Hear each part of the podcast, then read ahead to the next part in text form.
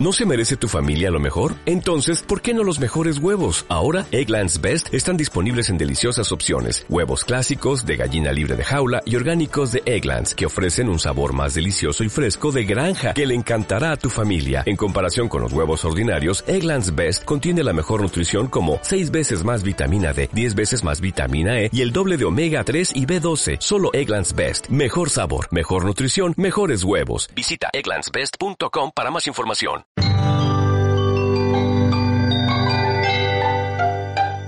¿Qué mejor forma, qué mejor forma de terminar el día que haciendo algo para no dormir? Algo que nos deje con la cabeza loca, que nos deje con ganas de, de, de no dormir, que nos deje como con los ojos abiertos y como sin saber qué pensar del mundo, de la realidad, de las ilusiones. de, de Algo que nos voltee la realidad patas arriba, realmente. Que, que, nos voltee patas arriba porque es que como que ya no sabemos qué es real y qué no. Pero yo creo, yo sí creo que hoy llegamos a Marte. ¿Vos qué decís, Jairo? ¿Real o no real? Sí, confío, confío plenamente en que eso es real. no hay de otra, no hay de otra. Bueno, bienvenidas, bienvenidos. Por acá estoy viendo mucha gente conectada, muchos saludos muy especiales, qué bacano, muchos emojis. Síganos mandando emojis, corazoncitos, eh, preguntas. Mis compañeros eh, van a estar pendientes de las preguntas para anotármelas y mandármelas ahí a través del, del chat interno, de pronto como para para de pronto si surge en algún momento, eh, vamos a tener una conversación informal, pero antes de, antes de decir qué vamos a hacer, me voy a presentar. De pronto, yo no soy tan, tan usual en este canal, soy un poquito más usual en el canal del Planetario. Yo soy Miguel Vázquez Vega, mucha gente me conoce como Mikey o como Astro Mikey. Yo eh, soy astrónomo del Planetario de Medellín y hoy vengo como host, como anfitrión de este programa. Eh, auspiciado por el, por el Parque Explora. Entonces, por eso estamos en el canal del Parque Explora. Estoy súper contento de estar acá y tenemos un invitado súper especial. Jairo García. Jairo es físico. Vos sos físico de la Universidad de Antioquia, Jairo, ¿sí o qué? Así es, de la UDA. Contanos, contanos un poquito de vos. No. ¿Cuál es el físico?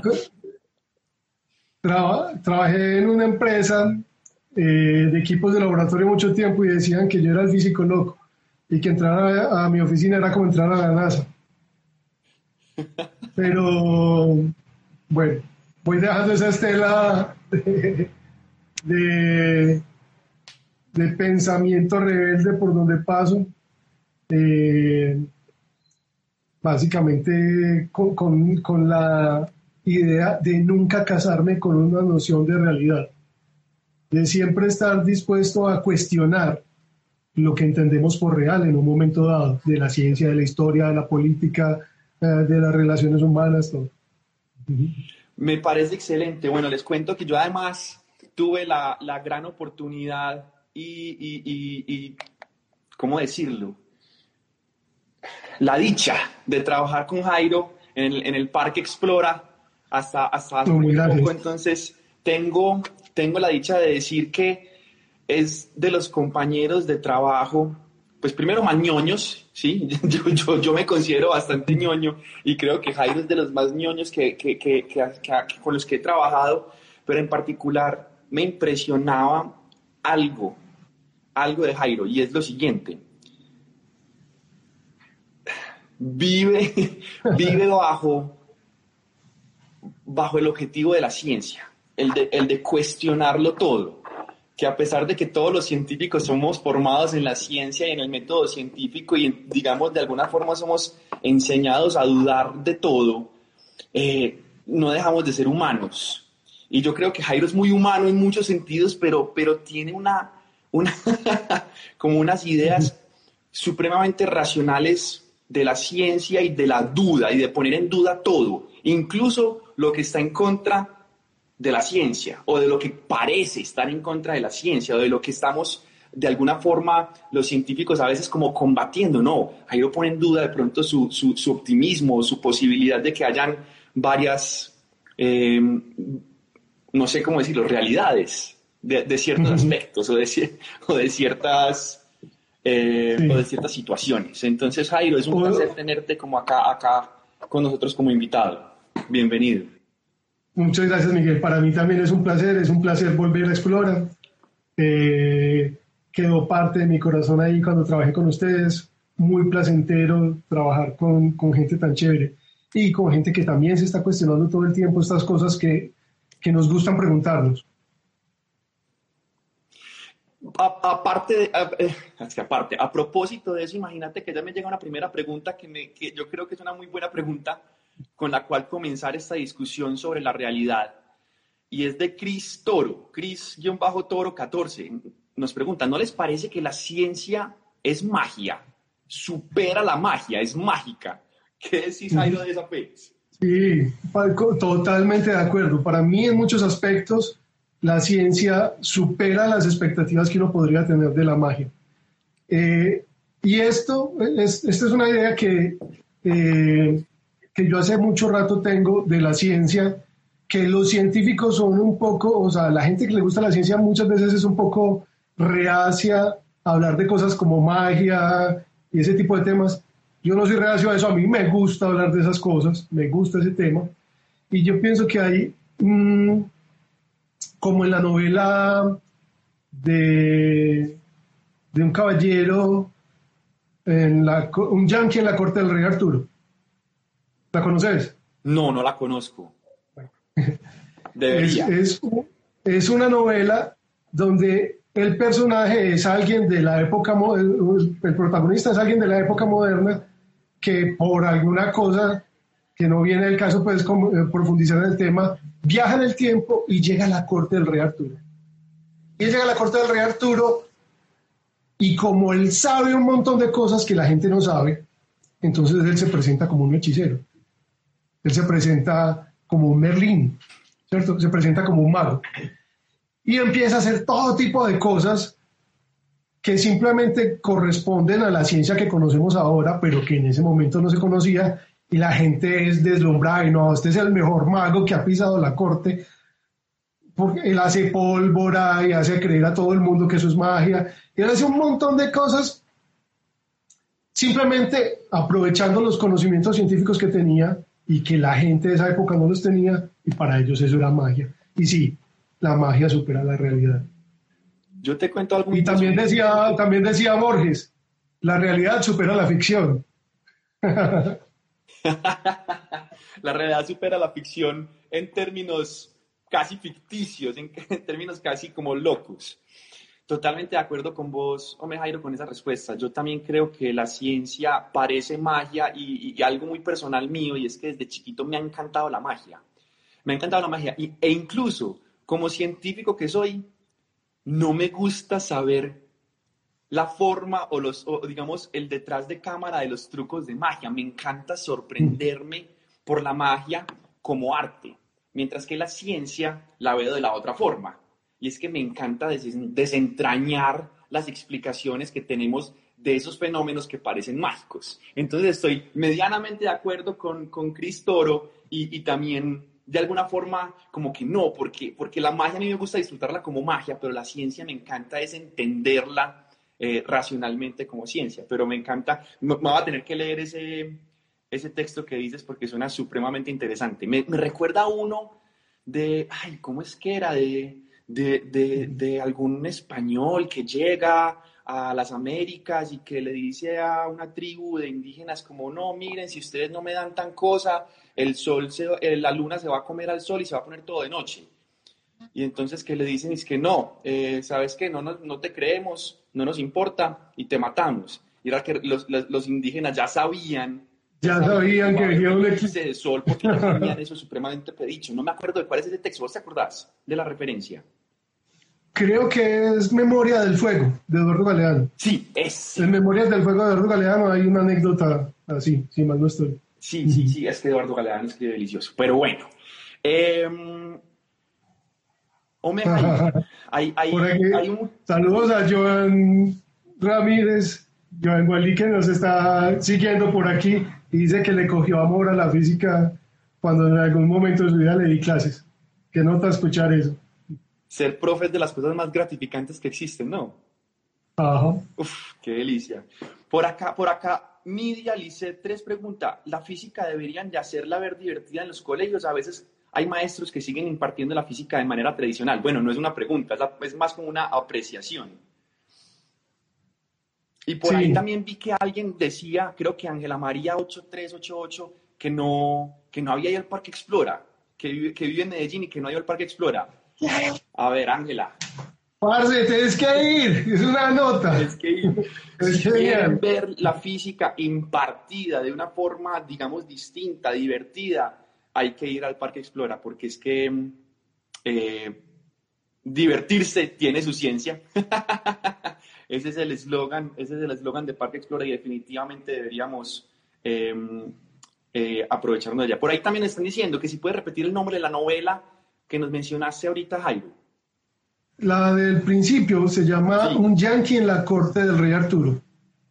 No te escuché bien, ¿puedes repetir? Se traba un poquito. Un yankee ah. en la corte del rey Arturo. Un yankee en la corte del rey Arturo. Listo, ahí se les fue. Para que lo pongan ahí en, el, en el, chat, para que, lo, para que lo busquen las otras personas. Listo, Jairo. Bueno. Vámonos con la discusión que tenemos preparada para hoy. Entremos en materia. Entremos en materia. Vamos a comenzar con una pregunta. ¿Ha cambiado la ciencia nuestra percepción de lo que es real? Vos, vos como, vos, yo quiero que discutamos esa pregunta como para hablar un poquito de historia. Sí, eh, pienso que definitivamente la ha cambiado, que la ciencia ha modificado y de hecho ha destruido con ese mazo de la lógica muchas nociones y percepciones que la humanidad tenía por ciertas y por inamovibles en un momento dado, ¿cierto? Acuérdate de, la historia de Galileo. Galileo defiende una idea del mundo en la cual la Tierra está moviéndose alrededor del Sol.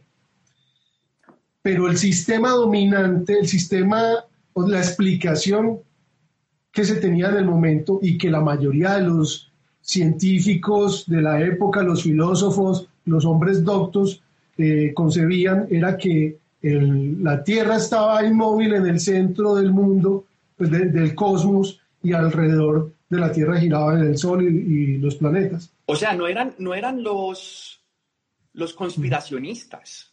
No eran, no, eran, los conspiracionistas de la época. Sobre el centro del universo, no, eran las personas que más sabían del universo las que defendían que la Tierra estaba en el centro. Exacto, exacto. Cuando a Galileo lo llaman a juicio a la Inquisición, eh, le presentan un escrito. hay un, sacerdote que se llamaba Francesco Ligoni. Eh, él presenta un escrito basado en ideas, por ejemplo, de Tico Brahe, donde da argumentos de por qué no es viable esa, esa concepción de que la Tierra se esté moviendo. Además de que para la mayoría de la gente era evidente, evidente entre comillas, que esto no se mueve, porque esto o sea, no sentimos que la Tierra se mueva. No es fácil demostrar que la Tierra se mueva. Incluso después de que Galileo, o sea, primero lo propuso Copérnico, así que tengamos noticia, quién sabe si alguien más lo propuso. Eh, después Galileo retoma esa idea y la defiende y, a pesar de que la defiende con argumentos y con experimentos, con evidencia experimental muy seria, eh, eh, pues simplemente lo desacreditan, y no le creen y dicen, no, es que es una idea muy descabellada. O sea, eso no tiene ninguna lógica. Es que no sentimos que se mueva. No es Pero real. no solo eran los, no, no, es real, sí, no, eso es, eso es irreal, eso es ilusorio, la Tierra no se mueve. Pero no solo eran los, los fanáticos religiosos del Vaticano, sino, sino gente muy docta. Y de hecho, pues, los, los mm, digamos, estas personas de la Inquisición, el, el cardenal Belarmino, que estuvo detrás de todo eso, él se apoyaba en escritos científicos para contraargumentarle a Galileo, en escritos científicos de las personas más brillantes de la época. Entonces, finalmente pasa mucho tiempo, Galileo no logra demostrarlo, dicen que él, sale del juicio diciendo, y sin embargo se mueve, ¿cierto? Pero él no logra dejar una evidencia contundente. La, la evidencia contundente llegó de pronto mucho más tarde cuando, cuando se hace el experimento del péndulo de Foucault, ¿cierto?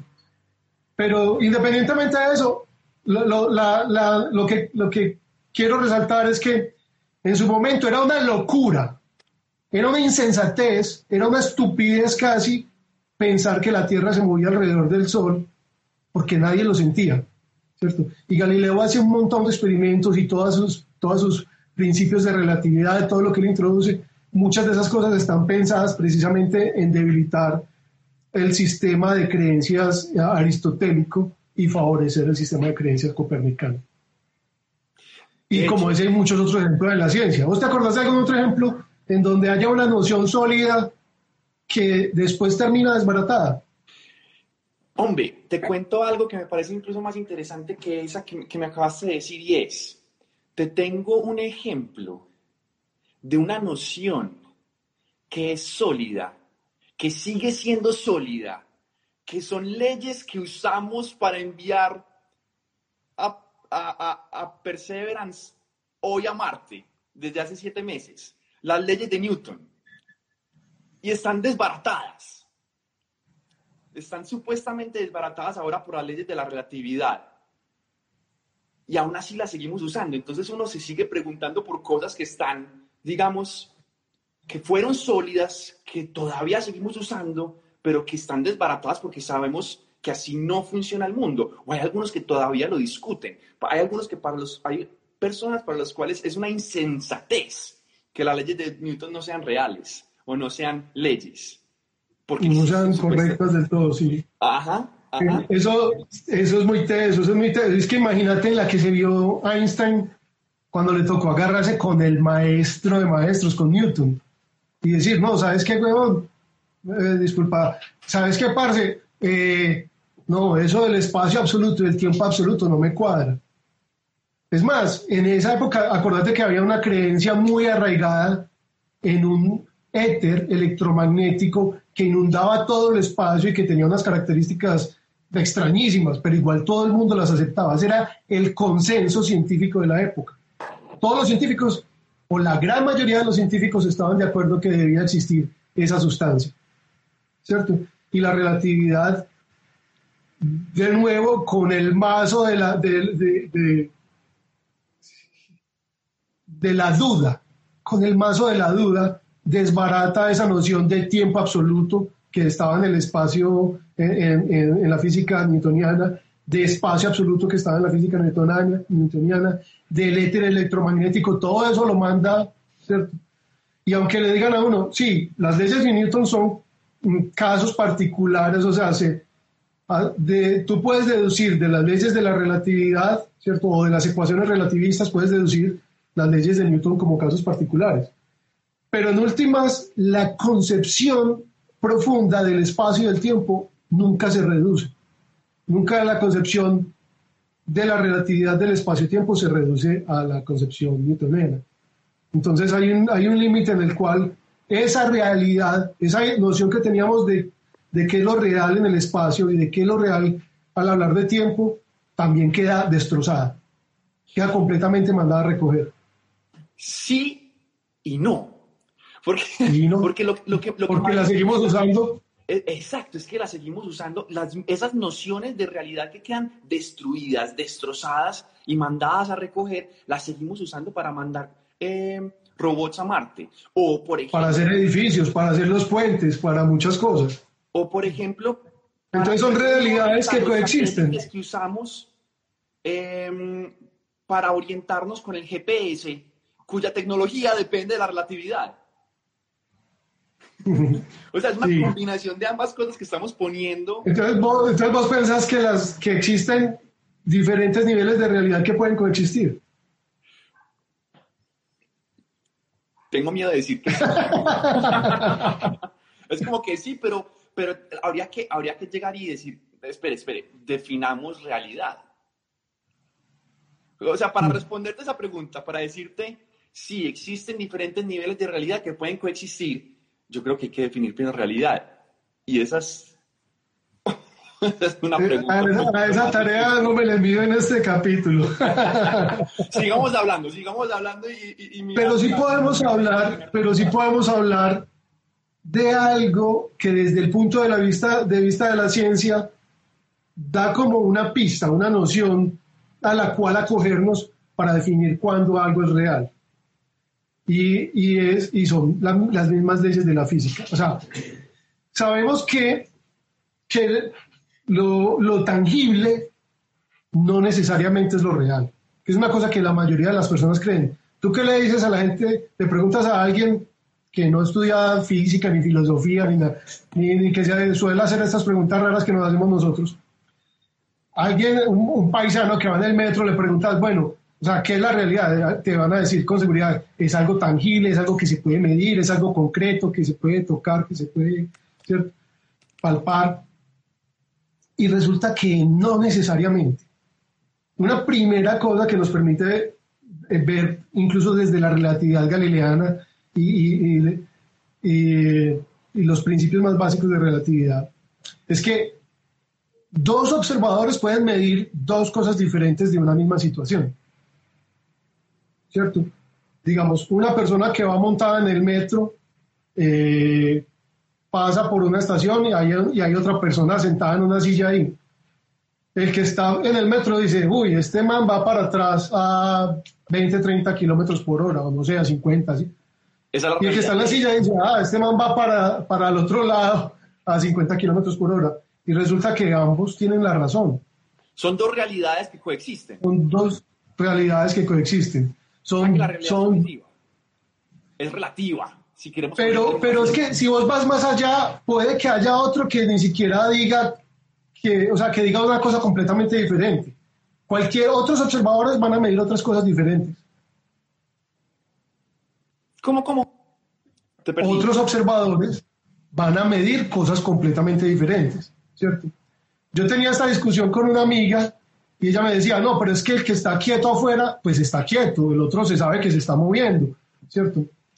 Y, digamos que, bueno, si está en un sistema acelerado, es, hay experimentos que permiten determinar que que se está moviendo.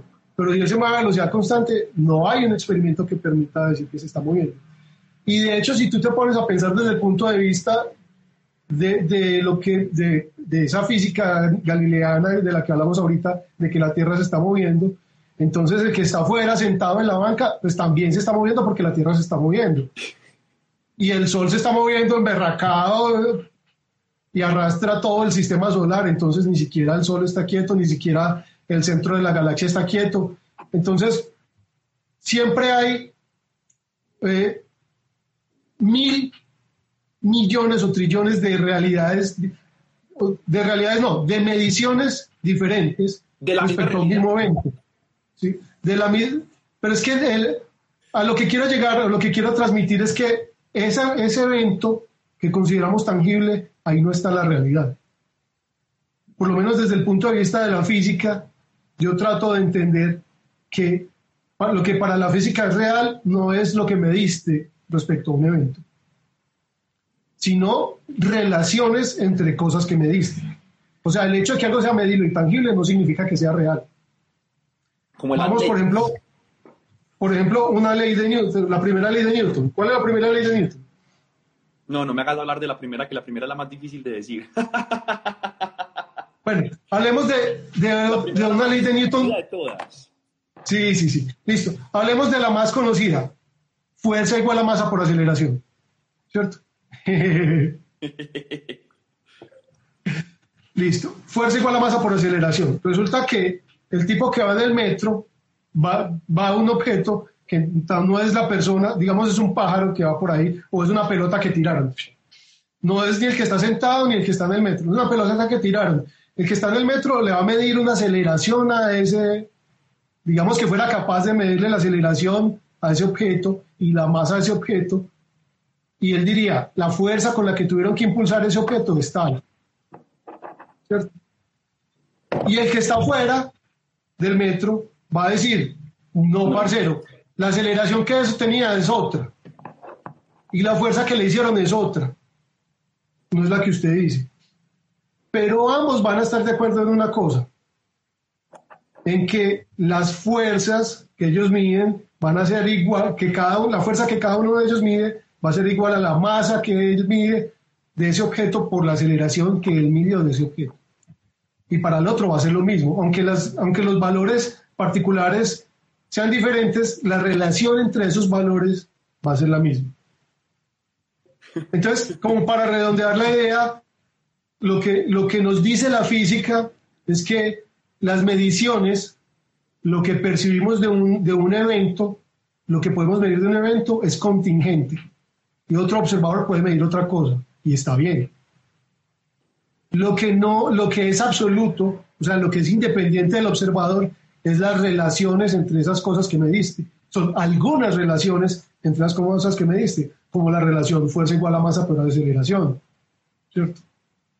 Diferentes observadores van a, van a medir diferentes fuerzas y van a medir diferentes aceleraciones, pero todos van a estar de acuerdo en que les da que fuerza igual a masa por aceleración. Entonces ahí es donde concluimos que hay una ley física. Y eso es lo que más, lo, digamos, lo, que, lo más cercano que tenemos a una noción de que algo puede ser real. O sea, lo que es real es esa ley física, pero no lo que se mide, lo que se percibe. La realidad son las leyes de la naturaleza. Pues yo creo, mi interpretación pues de, de, de este estado de la física en el que estamos en este momento, en el que siempre las leyes tratan de construirse eh, como expresiones invariantes eh, ante cualquier transformación. Eh, es que esa, la ley física es el, lo, lo, que tiene algún contexto de realidad, ¿cierto? No lo que medimos, lo que medimos, todos los observadores pueden medir cosas diferentes y todos van a tener razón, sino la ley física, esa es la que va a tener algún sustento de realidad. Listo, listo. O, pues, o sea, las relaciones entre las cosas que medimos. Con esta pregunta que nos lleva a lo siguiente que teníamos planeado. Dice Luis, Luis Correa, nuestro compañero del, del, Parque Explorar, el, el, comunicador del Planetario de Medellín, que Jorge Zuluaga acaba de publicar que si eliminamos todo el espacio vacío en los átomos de toda la humanidad, cabría, ah, perdón, perdón, perdón, que si eliminamos el espacio vacío en los átomos, toda la humanidad cabría en el espacio de un M&M. Y entonces Lucho pregunta, ¿dónde deja eso lo que entendemos por objetos sólidos? Para mí es otra de las grandes nociones de realidad que destruye la física, ¿cierto? es complejo hablar de eso porque uno aprende que el mundo es sólido desde que está bebé, está dando totazos y así es que aprende a caminar, pero, pero si vos lo ves desde la mecánica cuántica y desde estas cosas como que eh, no solo el espacio vacío que hay entre en los átomos, ¿cierto? Digamos que, que entiendo que, que Zulvaga, eh, nuestro, nuestro amigo Jorge, eh, se refiere a que lo voy a poner así como para que muchas personas lo, lo puedan captar. Si cogemos un átomo y lo ampliamos a una escala que no sea muy familiar a todos, digamos al tamaño de un campo de fútbol, resulta que todo el material del núcleo podría condensarse en un tamaño más o menos de un grano de frijol que esté en el centro de la cancha. ¿Cierto? Y el, electrón más cercano, y eso que pues el grano, el grano de frijol todavía es una idea de algo sólido, realmente el núcleo no es sólido, ¿cierto? Ahí lo que hay es campos, energía, vibraciones, lo que, ¿cierto? Pero realmente no es que el núcleo sea una pepita y sólida. Eh, y el primer electrón de ese átomo estaría por allá en las tribunas. Entonces todo ese espacio, es vacío. Y si lo comprimiéramos todo, entonces toda la humanidad, según entiendo Jorge, cabría en el tamaño de, un granito de M&M. Eso ya nos deja como que, pucha, estamos principalmente hechos de vacío. Pero además, además de que estamos hechos principalmente de vacío, esas partículas, los electrones, los protones y los neutrones que componen ese núcleo, también sabemos ya que no son sólidas. Es más, que ni siquiera tienen por qué estar en un instante del tiempo, en una posición determinada en un instante del tiempo. Cuando yo voy lo, cuando lo quiero medir, la, mecánica cuántica dice que, bueno, algunas interpretaciones de la mecánica cuántica dicen que la función de onda de ese electrón colapsa y lo localizo en un, instante. Pero antes de que lo mida, ese hijo de madre está en muchas partes al mismo tiempo. Está en toda una nube de estados probables. Entonces eso vuelve y nos, nos dice, pues, pucha, entonces, ¿qué es lo que yo siento como sólido? ¿Cierto? Cuando yo acerco mi dedo a una superficie, son los electrones que hay en este dedo. Tócame, tócame, tócame arriba. Sí, a ver, a ver cómo te toco. Hacia arriba, hacia arriba, no, hacia arriba. Eso. Ahí cuando nuestros, dedos se juntan, que entonces la gente llega y dice como, miren, cuando nosotros nos tocamos, en realidad, te siento, te estamos tocando porque lo que está pasando es que los electrones de nuestros átomos, de nuestros dedos, están repeliendo unos a otros, entonces nunca, en ningún momento hay contacto entre nosotros. ¿Vos qué opinas de eso? Nunca hay nada sólido tocándose. Son fuerzas electromagnéticas eh, lo que sentimos son esas fuerzas electromagnéticas. O sea que lo que hay que cambiar es la definición de tocar. Tocar, tocar no significa que los átomos entren en contacto, sino más bien que entren en interacción, en este caso electromagnética. O sea que en realidad sí nos tocamos. Es que a mí nunca me ha gustado eso que dicen que es que no, en realidad nunca nos tocamos, que porque los electrones nunca entran, pues que es que ahí ha, cambiado nuestra noción de realidad, como lo que estamos hablando desde ahorita, ha cambiado nuestra, nuestra noción de realidad. Y la realidad es que los átomos y los protones y los neutrones y los electrones y los quarks y, y todo lo que consideramos como subatómico, incluso muchas cosas atómicas y moleculares, no son puntos, no son bolitas. Y no las podemos pensar así. De acuerdo. Pero entonces mira qué tanto eso. Pero mira, mira una cosa, realmente no necesitamos que el dedo llegue a estar en contacto, lo que llamamos normalmente en contacto, digamos, la, definición de tocar hasta antes que tú introdujeras esta nueva, esta nueva definición, que me parece muy chévere, ¿cierto? Eso que, llega, que llamamos tocar, realmente yo no necesito que este dedo físicamente esté en contacto con el otro para sentirlo porque el campo electromagnético se extiende infinitamente a través del espacio. Pero, pero no lo vamos a sentir sino... O sea que yo podría, de acuerdo con tu definición, tocar una cosa sin tocarla. Pucha. sí, otra cosa es que antes de que yo la toque, antes de que yo entre comillas la toque, porque vos ya me volteaste aquí, sí ya me volteaste, de verdad que me mandaste a no dormir. Me va a quedar pensando. Yo también. Ya, ya. Pucha, entonces, simplemente, ¿qué es lo que pasa? Que hay tanta información de otros campos electromagnéticos que yo estoy sintiendo que son más fuertes que no alcanzo a percibir ese, pero realmente ahí está. Y no necesito que haya contacto para sentirlo. O sea, yo podría sentir algo, así como en los Jedi, en, en la Guerra de las Galaxias, que le van a cortar la cabeza y él ya sabe que viene el sable de luz. Ya lo sintió. Algo así. Me mandaste a pensar. Lo, que tendríamos que hacer es llegar a un consenso. Pero entonces acá, acá viene una siguiente pregunta que de hecho tiene que ver con una pregunta que nos hace Adolfo G7812. Entonces voy a, voy a primero hacer mi pregunta y luego te hago la pregunta de Adolfo. La mía es, ¿es el consenso suficiente para otorgar algo, como para otorgarle algo la característica de real. Es suficiente con que sea consensuado. Y entonces pues, son las leyes, verdades consensuadas. Mm. Mira que eh, hay, dos cosas ahí. Desde el punto de vista de, de la ley física, como lo estamos hablando ahorita, eh, de relaciones entre cosas, ese es el único consenso al que llegarían todos los observadores. Todos los observadores podrían medir cosas diferentes de, de esos eventos, de un mismo evento, todos tener mediciones distintas, todos haber palpado o visto cosas distintas, pero las relaciones entre esas cosas a todos les darían igual, o sea que habría, ahí hay un consenso. Sin embargo, el que una cosa haga parte del consenso no es suficiente para que sea real ni siquiera en física, porque eso es lo que nos mostró Galileo. El consenso de la época de él era que la Tierra estaba quieta en el centro del cosmos y todo lo otro se movía alrededor de la Tierra. El consenso, eh, eh,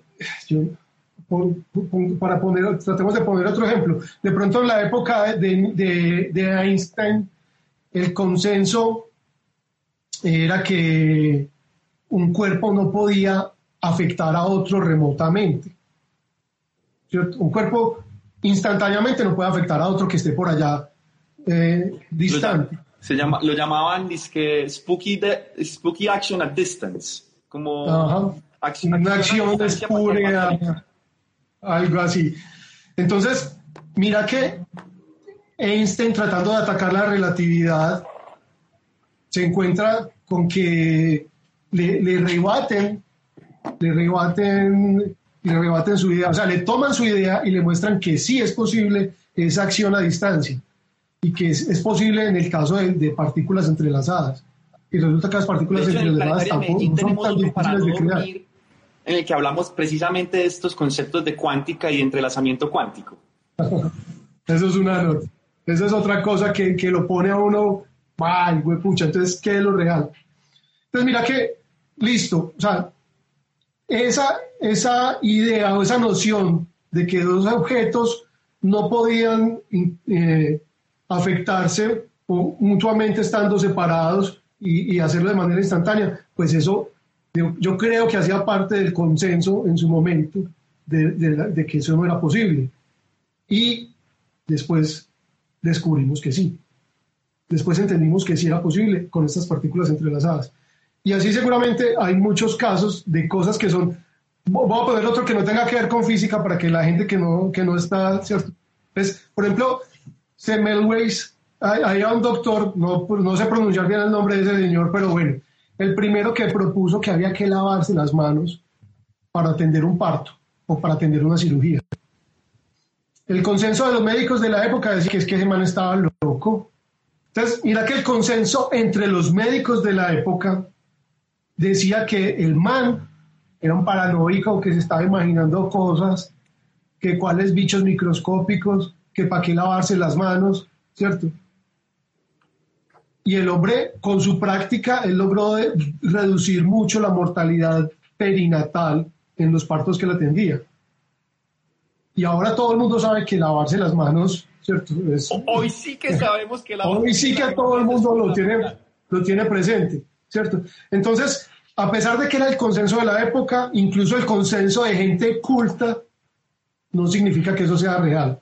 A pesar de que el consenso en la época de, Galileo era que la Tierra estaba quieta, eso no significa que eso sea real. Y hoy hay muchas cosas que son consenso y que el consenso se construye muy fácil a través de medios de comunicación, a través de manipulación de cifras o de muchas maneras. Y pensamos que son, a veces somos a veces como que confiamos demasiado en la bondad del ser humano o incluso en la objetividad de los científicos y, nos olvidamos de que eh, de la historia de la humanidad y nos, olvidamos de que los científicos también son seres humanos. Lo digo porque, o sea, eh, en, en, la época de Hitler, en la época de la Alemania nazi o en la época de la Rusia stalinista, era muy claro que había una manipulación de los medios y que ellos a través de eso lograron construir un consenso de que había ciertas cosas que eran permisibles, ciertas cosas que eran válidas para defender el país o para lo que ellos creyeran, ¿cierto?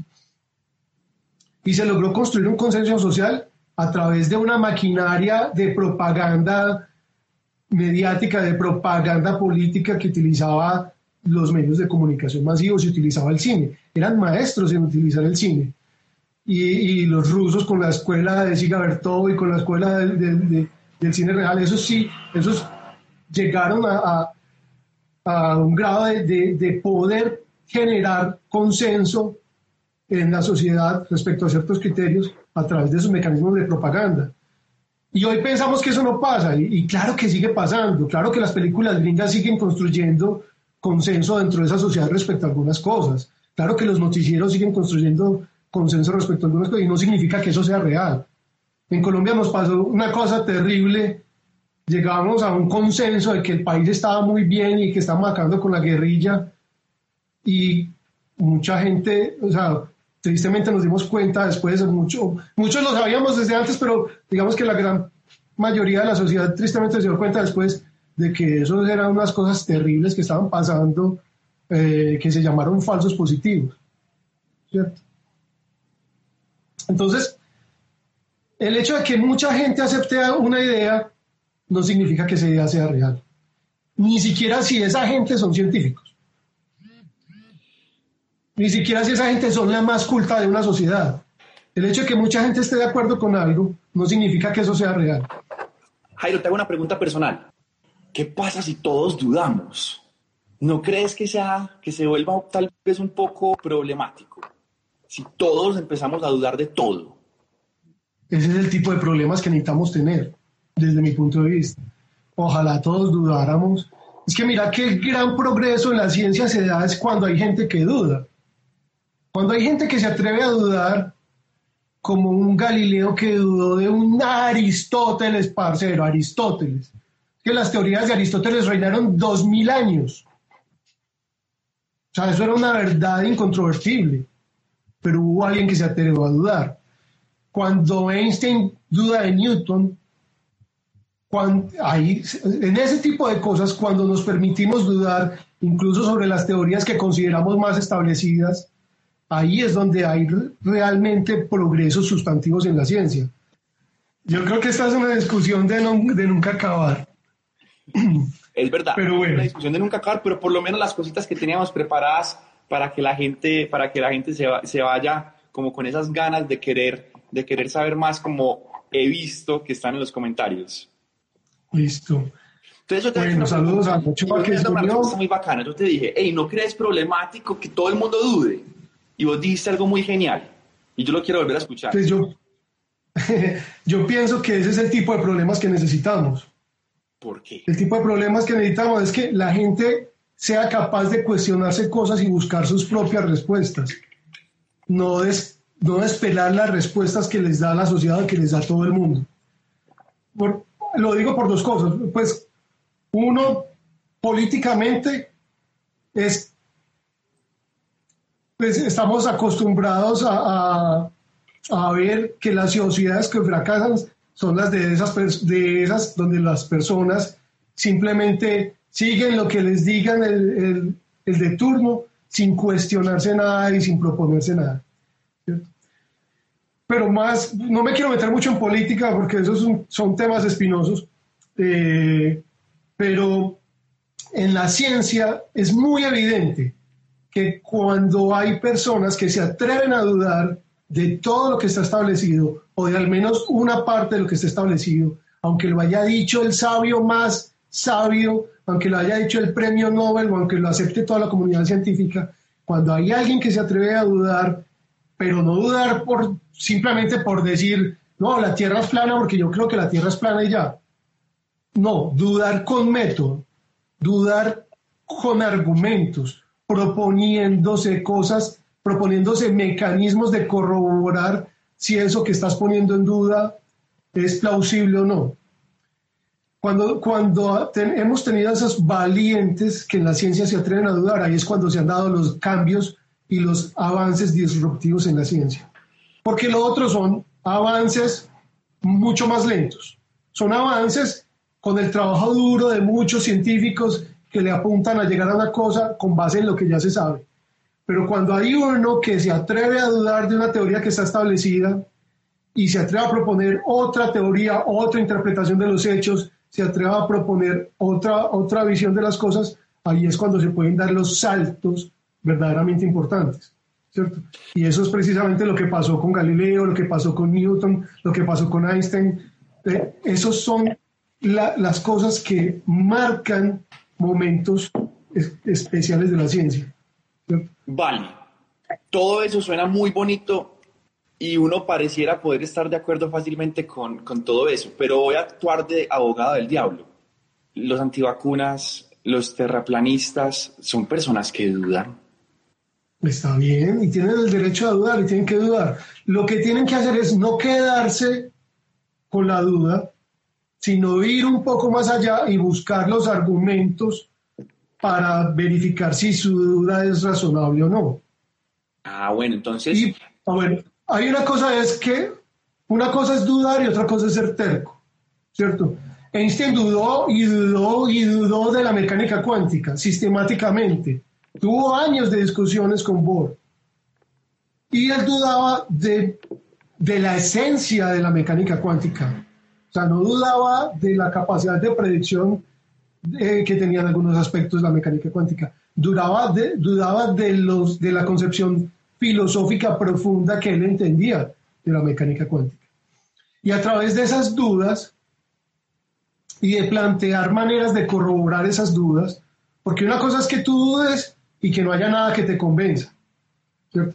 Pero él planteó una manera, por ejemplo, la de la acción a distancia. Bueno, si me demuestran que se da esta acción a distancia, pues entonces toca creer que la mecánica cuántica sí tiene este trasfondo. Y se lo demostraron.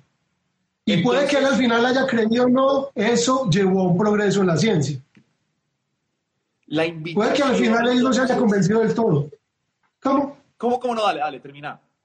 Que es posible incluso que él finalmente no se hubiera convencido del todo, pero eso llevó a un progreso en la ciencia. ¿Cierto? En algún momento, pues, e-, era el contrario, era la gente la que dudaba de las teorías de Einstein. Está loco, este man, ¿qué, ¿qué va a decir aquí? este un aparecido ahí y nadie lo conoce, que, que publica un articulito ahí que... Entonces alguien dice, pues pongamos esto en duda. Pero ¿cómo lo ponemos en duda? No simplemente quién sos vos para decir tal cosa, porque la ciencia no se trata de quién soy yo, ni de cuál es mi autoridad, sino cómo podemos verificar lo que vos estás diciendo. Entonces Einstein dice, ah, bueno, entonces en un eclipse miren que una estrella debería estar detrás del Sol y se va a ver ahí a un ladito. Y van y hacen el experimento y lo encuentran. Entonces, toca, entonces el, que, el que se atrevió a dudar de la ciencia establecida y hacer ese experimento, le dio una mano gigantesca a ese y le dio una mano a la humanidad. Porque los que ni siquiera se atrevían a dudar de del espacio absoluto y del tiempo absoluto, lo, que, lo único que hicieron fue retrasar las cosas. ¿cierto? O sea, todos cumplen su papel, pero es muy importante el papel de esas personas que se atreven a dudar. Ahora, si en algún momento te convencen de que tu duda no tiene una razón, tenés que tener como, estamos hablando de gente que le gusta la ciencia, ¿cierto? Como buen científico tenés que tener la capacidad de aceptar que tu teoría está errada. Tienes que tener la humildad porque es que muchas veces, claro, si vos trabajas 20 años en un tema, vos lo que esperabas es que al final de esos 20 años se demuestre que tenías razón. Pero hay gente que trabaja 20 años en un tema y se, al final se demuestra que estaban equivocados. Y esas personas tienen que tener la madurez emocional, la serenidad, la, la capacidad de aceptar que se equivocaron. Pero, pero que fue valiente que dudaran, fue valientísimo y fue importantísimo, aunque sea para descartar ese camino, para decir, no, por aquí no. Como dice AMEF.93, la invitación entonces no es a dudar de todo. La invitación es a dudar con iniciativa de hacer algo al respecto. O sea, si vas a dudar por dudar, no, no, no, no. Eh, también lo dijiste ahorita, no es, no es cuestión de ser terco, ¿cierto? Es cuestión de dudar, pero, pero porque tenés razones para dudar, porque querés hacer algo al respecto para corroborar un hecho o el otro, esa duda. Sí, porque te permitís la oportunidad de, de conseguir cosas aparte de lo que ya está establecido. Yo te pregunto, ¿hay algo? Esta pregunta, nosotros ya tuvimos un programa sobre esto con el director del Instituto de Filosofía de la Universidad de Antioquia, con el doctor Jorge no sé si, si recuerdas que yo le hice esta pregunta, si es que viste ese capítulo. ¿Hay algo que lo haya hecho dudar de lo que usted considera como real? ¿Hay algo que le haya conmovido su noción de realidad? ¿Hay algo que a usted haya choqueado, ¿cierto? Aparte de lo que estamos hablando ahorita de tocar, ¿hay algo que te haya puesto a pensar en si lo que vos entendés por real es real? Todos los días. O si, hay, o si alguna cosa que tenías por muy fija puede ponerse a tambalear. Sí, claro. Es que somos seres demasiado emocionales como para responder que no hace pregunta, ¿no? Las emociones no nos hacen a veces sentir que las cosas no son reales, tanto las positivas como las negativas. ¿O, qué, o qué, respuesta estabas esperando? Yo no sé, ya siento que somos muy filosóficos y menos desde la física.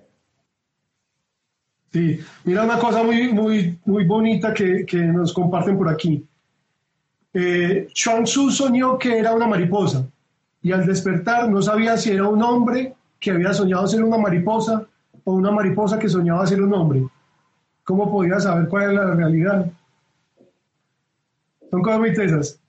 ¿Sabes qué? A mí qué fue, yo me volví ya un escéptico de muchas cosas y una de las cosas que me disparó la duda, yo, aunque no me devolviste la pregunta, yo la voy a responder. A mí hay muchas, muchas, muchas cosas que me han puesto a tambalear mi noción de realidad. Pero, pero cosas racionales o emocionales, pues porque, porque de, las dos. Me dejó loco. de las dos, pero te voy a contar una. Y después quizás en otro momento hablamos de otras. Vale. Y es que yo me puse a estudiar, o sea, me, entró con una cosa de, de saber de acupuntura. Y yo me puse a estudiar de acupuntura. Y la acupuntura es una cosa que vos, desde un punto de vista absoluta, estrictamente lógico de la física, no le encontrás ninguna razón de ser. O sea, no existe ninguna conexión causal lógica que uno pueda establecer entre poner una aguja en el dedo gordo del pie y, y, afectar una función del corazón. O, más que afectar, sanar algo del corazón. Pero pues, no estoy eso no, son, no es el caso real, pues, no hay un punto del dedo gordo que mejore el problema del corazón hasta donde yo sé. Pero cuando me puse a estudiar acupuntura, eso sí funciona y no tenemos ninguna teoría científica medianamente aceptable para explicar eso. Pero no significa que no la vaya a ver. O sea, en este momento es algo descabellado desde el punto de vista científico. Como descabelladas eran las ideas de Copérnico, eh, ¿cierto? En su momento pero el que sea descabellado no le quita nada. Es posible que dentro de dos mil años llegue alguien y descubra la ciencia que explica eso. Entonces todo ya va a dejar, la acupuntura va a dejar de ser magia o va a dejar de ser unas cosas ahí de, superstición o de... O y va a ser una ciencia. En el sentido científico del que hablamos al comienzo con la pregunta, con, con la concepción que nos dio, ¿quién, cómo se llamaba? Ya no me acuerdo. Ah. Creo que Chris. no, no, lo recuerdo. Muy al principio nos, nos escriben sobre eso. Entonces, mira una cosa, así como el yankee de la corte del rey Arturo se devolvió al pasado, hizo cosas que parecían magia, hay cosas que hoy parecen magia en términos de que no tenemos la explicación lógica, pero que seguramente dentro de 500 años, 1000 años, 2000 años, va a ser trivial explicar eso o va a ser relativamente fácil explicar eso y nos van a ver a nosotros como los ingenuos de la época que no entendíamos eso.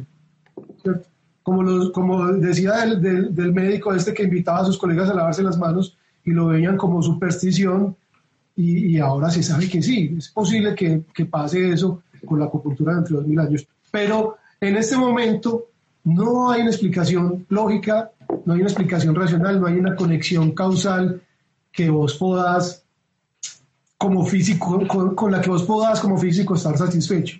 Y sin embargo, sé 100% que eso funciona. Lo he comprobado cientos de veces y, es algo que está documentado, o sea, ni siquiera porque yo lo haya comprobado, sino porque está documentado hace más de 3.000 años. Vienen trabajando en China con eso y han curado gente como un berraco. Entonces, el hecho de que nuestro conocimiento científico no haya llegado hasta allá no descarta que eso pueda ser. Entonces, esa puerta de la acupuntura, del dudar, porque es que son, hay unas cosas muy locas en la acupuntura. En la acupuntura, algún compañero me decía, un compañero de física, dos compañeros con los que discutía eso en algún momento, por ahí tomando una cerveza en Carlos y decían, no, es que eso es conocimiento acumulado. Entonces, yo les decía, Arcis, es que, o sea, qué psicópata, qué, qué masoquista se va a dejar chuzar ahí al azar en el cuerpo hasta que le encuentren cuál es el punto que le va a quitar el dolor de, no, que con los, con los años y los años, parce, no es así. La verdad, eh, pues no. La, la, acupuntura es un cuerpo filosófico completo donde vos, entendiendo cómo funciona un punto, podés diseñar un tratamiento, cómo funciona en términos de la energía, de lo, del yin y el yang. Entendiendo cómo funciona ese punto, cómo responde, cómo controla el movimiento del yin y el yang de ese canal energético, de ese órgano, podés deducir vos mismo que va a servir para curar una cosa.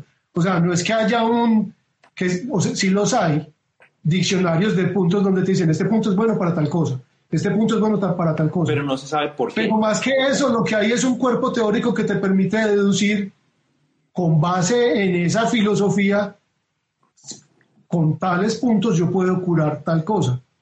Y esa joda funciona. ¿Por qué? No me preguntes por qué, porque no sé. Así como los científicos no sabemos por qué los cuerpos se atraen. ¿Por qué la gravedad funciona así? No, no sé. Ah, que es una deformación del espacio-tiempo. Sí, pero ¿por qué? ¿Por qué se da eso? En últimas, no sabemos. Y nos hacemos a veces el pajazo mental de que tenemos la razón. No, no tenemos la razón, tenemos descripciones. No tenemos la razón, tenemos O sea, si no sabemos la realidad, simplemente la describimos. tenemos descripciones de la realidad. Pero ¿qué A eso llegábamos también con Jorge, con el filósofo tenemos descripciones de la realidad. Y eso es como que como lo más cercano. Hay una de, las, una de las preguntas filosóficas que a mí más me gustan es la de quién soy yo. El típico quién soy yo. Ah, vos sos Miguel. No, no, no, Miguel es tu nombre. Ah, eh, pues vos sos Mikey. No, Mikey es tu apodo. Mikey es como te dice la gente. Ah, em, vos sos astrónomo. No, pues esa es tu profesión ah, bueno, vos sos colombiano, no, ese, es tu país de origen.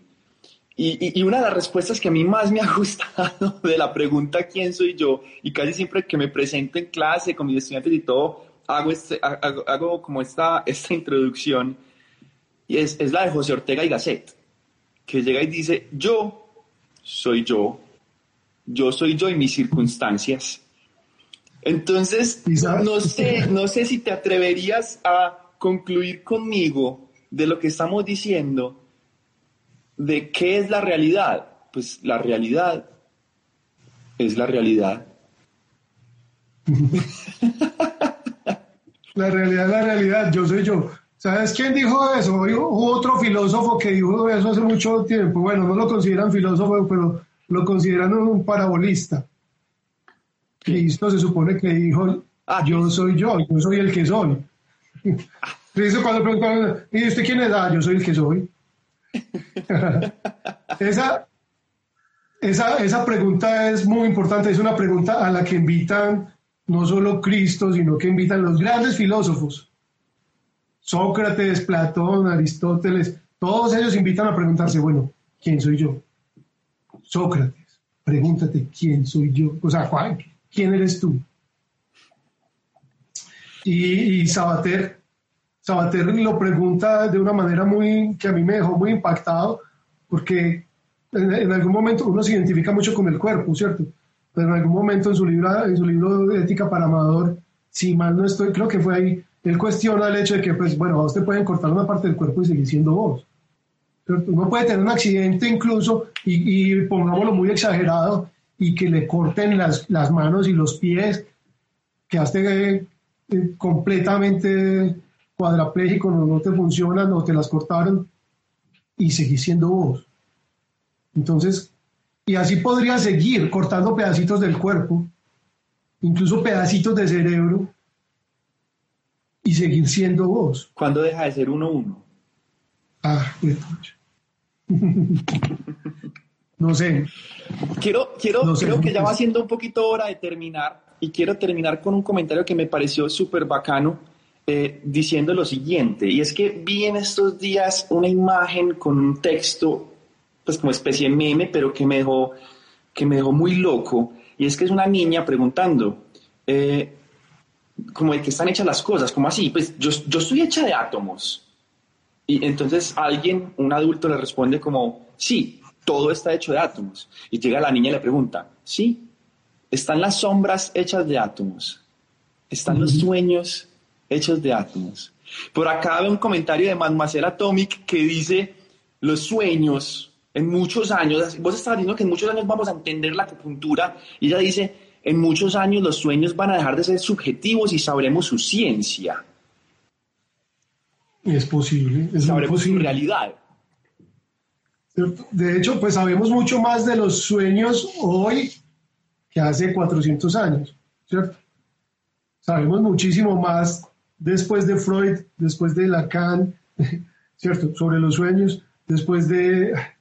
Se me, se me escapan los nombres de estos, de, de estos psicólogos, psiquiatras y psicoanalistas que, que, profundizaron tanto sobre el asunto.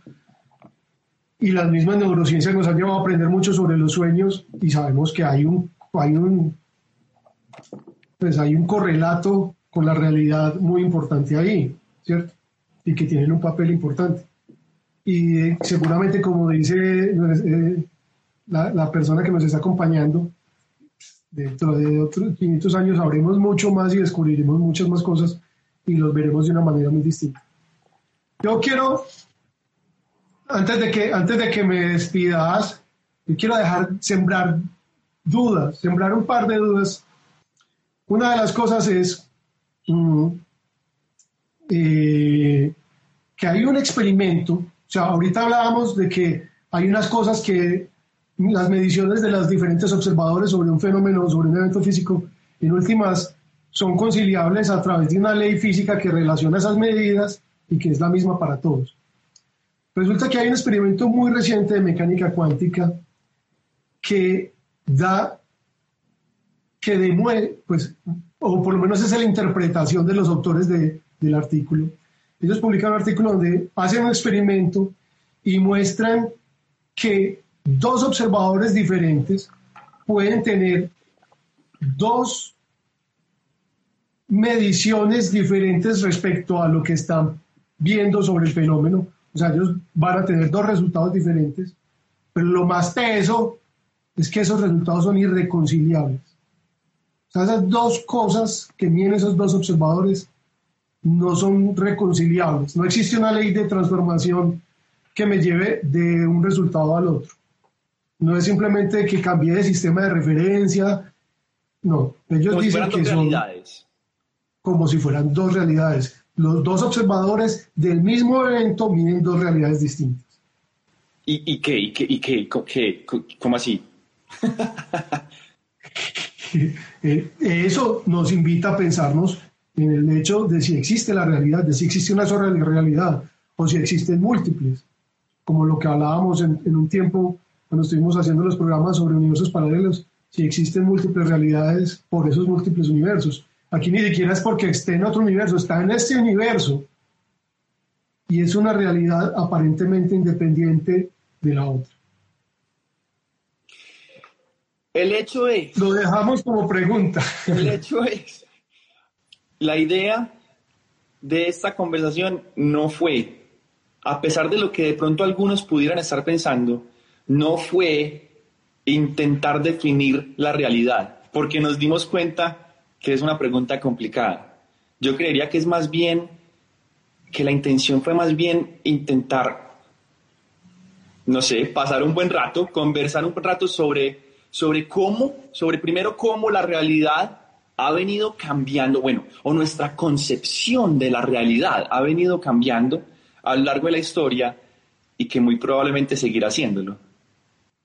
Sí, cómo la ciencia nos ha obligado a cambiar nuestra concepción de la realidad y con certeza absoluta nos la volverá a cambiar y nos las estará cambiando mucho tiempo. Y puede que para dos personas diferentes, incluso pues de la misma época, coexistan realidades distintas en términos, incluso en términos científicos, pero por eso tenemos que tener mucho la precaución de no, de, como verdaderos amigos de la ciencia, no pretender que estamos parados en la verdad respecto a ninguna teoría científica, respecto a ningún hecho. Dudemos. Porque podrían, como lo demuestra este, este experimento, podrían existir incluso dos realidades simultáneas para dos observadores y, y, y realidades irreconciliables. La otra cosita. Adelante. Hace un tiempo estuve desarrollando un juego de realidad aumentada con, con unos amigos. Eh, y, y nos preguntábamos, bueno, ¿cuál es el futuro de esto? ¿Cuál es el futuro de la realidad aumentada? Y llegamos a la conclusión de que, parce, lentes de contacto con realidad virtual y realidad aumentada. Ahí sí que Y sabes qué, nos pusimos a buscar y ya existen. ¿Qué? Nos pusimos a buscar y ya existen unos, ya hay modelos de lentes de contacto de realidad virtual. Sí.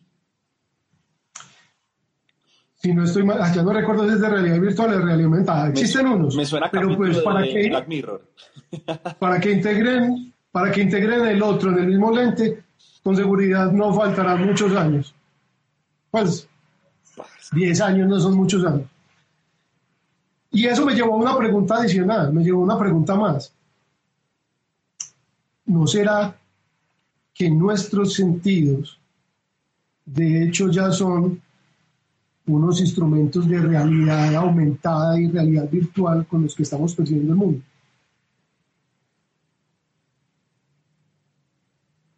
Hay una pregunta.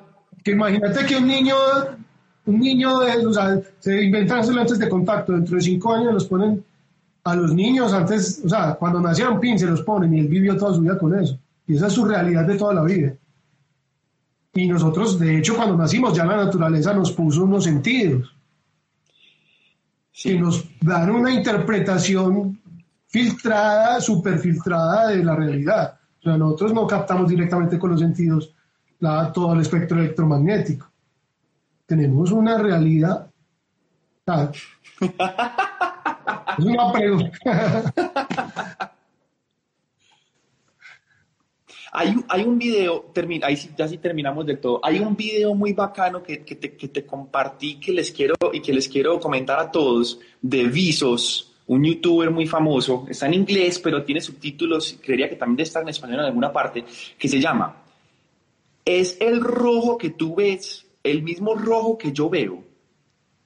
Y habla precisamente de lo que vos estás diciendo. Habla de cómo nuestros sentidos, o sea, nunca vamos a saber si el rojo que vos ves es el mismo rojo que yo veo. Nunca vamos a saber cómo siente realmente una persona. Sí, sabemos cómo son los neurotransmisores, sabemos cómo son las conexiones, yo no, yo no sé mucho de eso, pero sabemos bien todo lo que pasa, pero nunca realmente vamos a ver cómo siente esa persona con respecto a algo, precisamente porque las sensaciones o, esos sentidos son la forma en la que nosotros, en la que cada uno, literalmente cada uno como individuo interpreta la realidad y nunca vamos a saber si es exactamente igual o no. Y, Tremendo. Eso es Teso. Muy teso. Jairo, ha sido todo un completo placer. Espero que la gente quede muy, muy despierta, con ganas de no dormir, con muchas preguntas, que nos sigan en nuestras páginas de Facebook, Instagram, Twitter, YouTube, en casa.parquexplora.org, que, que se animen a seguir cuestionándose y a seguir dudando de todo lo que ven, de todo lo que escuchan, de todo lo que saben o creen saber y que sigamos pudiendo tener estas conversaciones tan bacanas. No sabes cuánto, cuánto te lo agradezco.